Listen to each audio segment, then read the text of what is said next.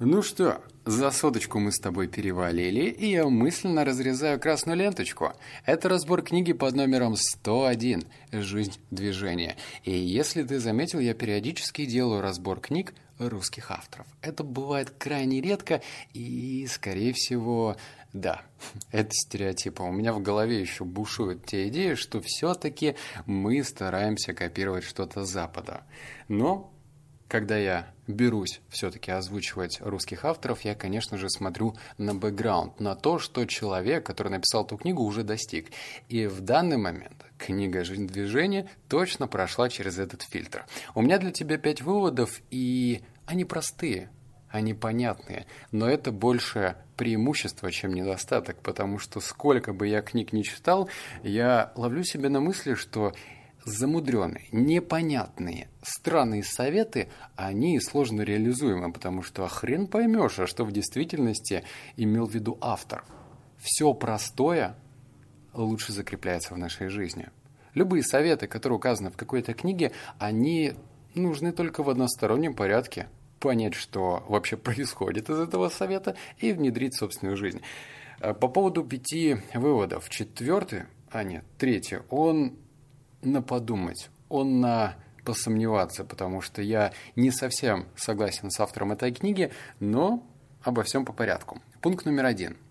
И хорошо, что все сложилось именно так, потому что Москва оказалась добра ко мне и подарила огромное количество вещей, за которые я очень благодарен. Я счастлив в браке, у меня все сложилось в профессиональном плане, я занимаюсь тем, что приносит мне огромную радость. Возможно, если бы моя школьная любовь не разбила тогда в дребезге э, мои чувства, я бы уже 18 лет женился, никуда не уехал бы из нашего маленького городка и пил бы пиво сейчас вместо того, чтобы написать эту книгу. Все, что не делается к лучшему, любое потрясение в жизни можно преобразовать в мотивацию и идти дальше.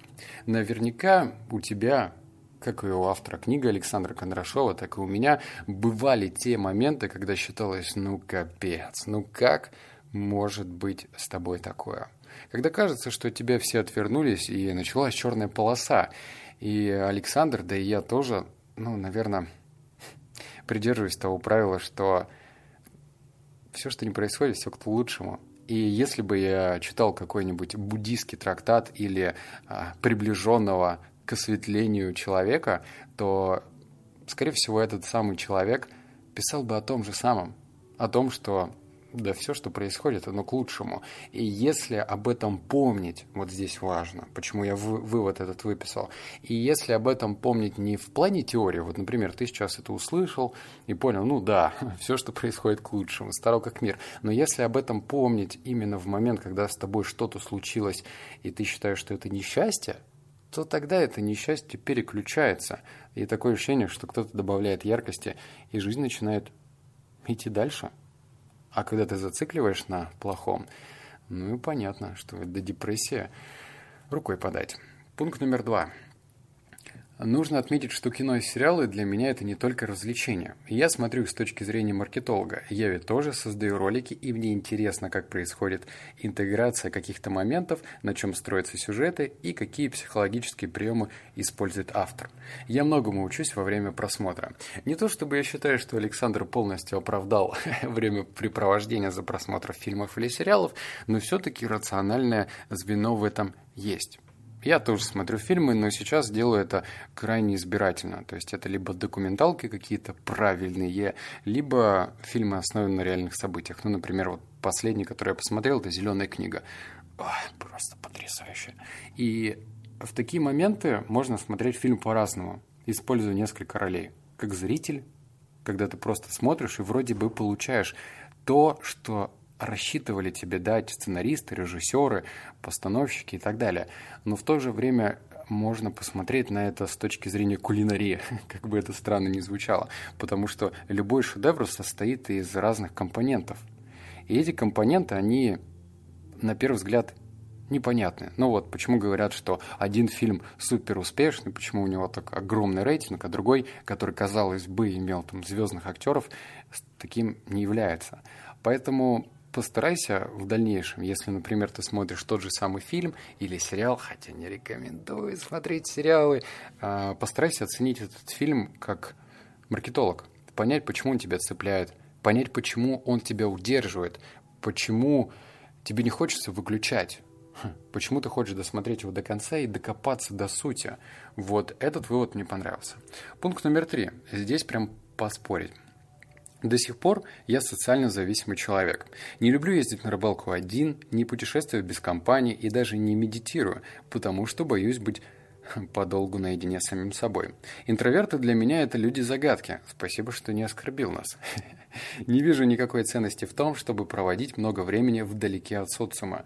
Думаю, моя общительность и умение налаживать контакты во многом помогли мне добиться успеха в разных сферах жизни. Поэтому я всегда советую развивать в себе эти полезные качества. Здесь я с Александром, увы, совершенно не соглашусь. И тут, наверное, не бывает либо черного, либо белого. Истина где-то посередине. Я убежден на практике, на опыте от людей, с которыми я тоже также контактировал, что все-таки через тишину, через медитацию можно докопаться до очень важных и глубинных для тебя вещей. Скорее всего, Александр имел в виду, что социум помогает двигаться быстрее, и я согласен, что окружение э, решает твою скорость достижения успеха. Это да, но если ты хочешь докопаться до сути, пойм- понять и поймать свой икагай, то есть где вообще то, чем ты хочешь заниматься и что доставляет тебе удовольствие, то здесь, скорее всего, без тишины, без внутреннего покоя не обойтись. Потому что только в момент тишины можно задавать себе правильные вопросы и докопаться до сути. Так что интроверты, мои любимые, дорогие, расслабляемся. Я считаю, что не то, что за интровертами будущее, нет. Я считаю, что нужно быть таким киборгом. В моменты, когда ты один, не стесняться этого и не бить тревогу, а оставаться одним и ловить, ловить это мгновение и забирать из него самое лучшее. Но в тот момент, когда тебе нужно произвести правильное впечатление для того, что ну, быть, знаешь, таким, использовать рациональный подход, то включать момент, когда ты, опа, из интроверта превращаешься в экстраверта. Лично для меня это очень эмоционально выматывающая штука, но, возможно, я сам еще не понял, как это делать правильно, потому что я выкладываюсь, смотрю, мне удается произвести правильное впечатление, но это такое себе. Потом я чувствую, что о, как будто бы по мне проехался каток. Так что интроверты, экстраверты, хрень это все. Давайте включать из себя киборга. Пункт номер четыре. Вы только подумайте, каким судьбоносным решением было написать тогда ему. А я ведь просто хотел узнать модель камеры, на которую он снимал. Я не постеснялся обратиться к незнакомому человеку, и это сыграло в дальнейшем большую роль. Если бы не моя любознательность и коммуникабельность, ничего этого не произошло бы. Я выписал этот пункт именно с этого момента, потому что, ну, это детали, которые можно прочитать в книге, но если коротко, Александр рассказывает и показывает на собственном примере, что вообще не нужно сцековать. Ну вот видишь ты какого-то человека, который добился в твоих глазах того, чего ты хочешь добиться. Что произойдет сверхъестественного или отрицательного, если ты ему напишешь с каким-то вопросом. Именно в тот момент, ну, кто, наверное, видел сторис от Игоря Рыбакова, я точно так же написал Игорю Рыбакову. Так это миллиардер. Для предпринимателя это, как знаешь, это, ну, это просто уже космос. И я не побоялся. И считаю, что всегда нужно переступать этот странный рубеж, который нас учат с детства, что вот не высовывайся, не надо вообще пытаться что-то делать. Надо. Надо пытаться что-то делать, надо не стесняться, и нужно взять и писать. Другое дело подход, потому что некоторые люди, даже мне пишут часто, типа, дай денег, займи деньги или что-то такое. И Хочется написать только одно ума палата, но с другой стороны, если подойти к человеку толково и в том же самом сообщении дать ему ценность, и эта ценность будет ощутима и понятна прежде всего получателю, даже того же самого миллиардера в целом можно заинтересовать. И речь не про деньги. И если убирать это сомнение и страх – то многого можно достичь. Я этот вывод записал прежде всего для себя, потому что я все-таки иногда ссыкую. Смотрю на кого-то и думаю, блин, ну нет, наверное. А откуда я узнаю, где истина? До тех пор, пока не напишу. До тех пор, пока я не возьму и не проверю. Крайним, наверное, проигнорирует. Либо заблокирует. Ну и ладно, значит, пойду стучаться в другую дверь. Именно поэтому я утреннюю аффирмацию проговариваю следующее, что я очень везучий человек. И эти установки позволяют мне пройти этот рубеж. Но ну, это личная моя рекомендация, поэтому welcome, пользуйся. Ну и завершающий пункт. Пятое. Про кражу и потерю. Если у тебя были такие пункты, когда тебе казалось, что вообще жизнь несправедлива, ты что-то потерял, что-то у тебя украли, то слушай. Я уже давно для себя решил, что такие ситуации нужно легко отпускать как бы обидно поначалу не было. Ведь нет никакого смысла в том, чтобы несколько дней сокрушаться и ходить расстроенным. Это никак не поможет изменить ситуацию. Я просто говорю себе, пусть кайфуют те, кто получил мою вещь или деньги. Это мой им подарок. А ко мне обязательно вернется обратно все, что ушло. Пусть не деньгами, но в виде какой-то ценности это придет обязательно. Потому что... Ой, потом я направляю свою энергию на что-то позитивное. И это всегда работает потому никогда не нужно жалеть об утерянном. Также с подарками. Дарите их почаще от души, потому что все это вернется. И эти пять выводов я выписал не случайно.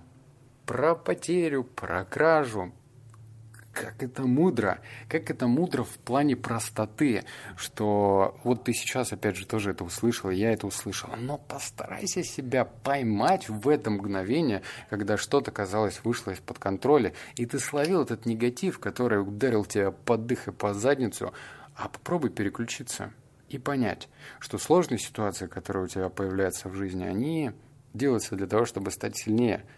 И это не прописные истины, не банальные вещи – а если ты считаешь, что это банальные вещи, так включи, например, речь Дональда Трампа для предпринимателей и Уоррена Баффета, величайших и богатейших людей. Так, скорее всего, ты ничего нового не узнаешь.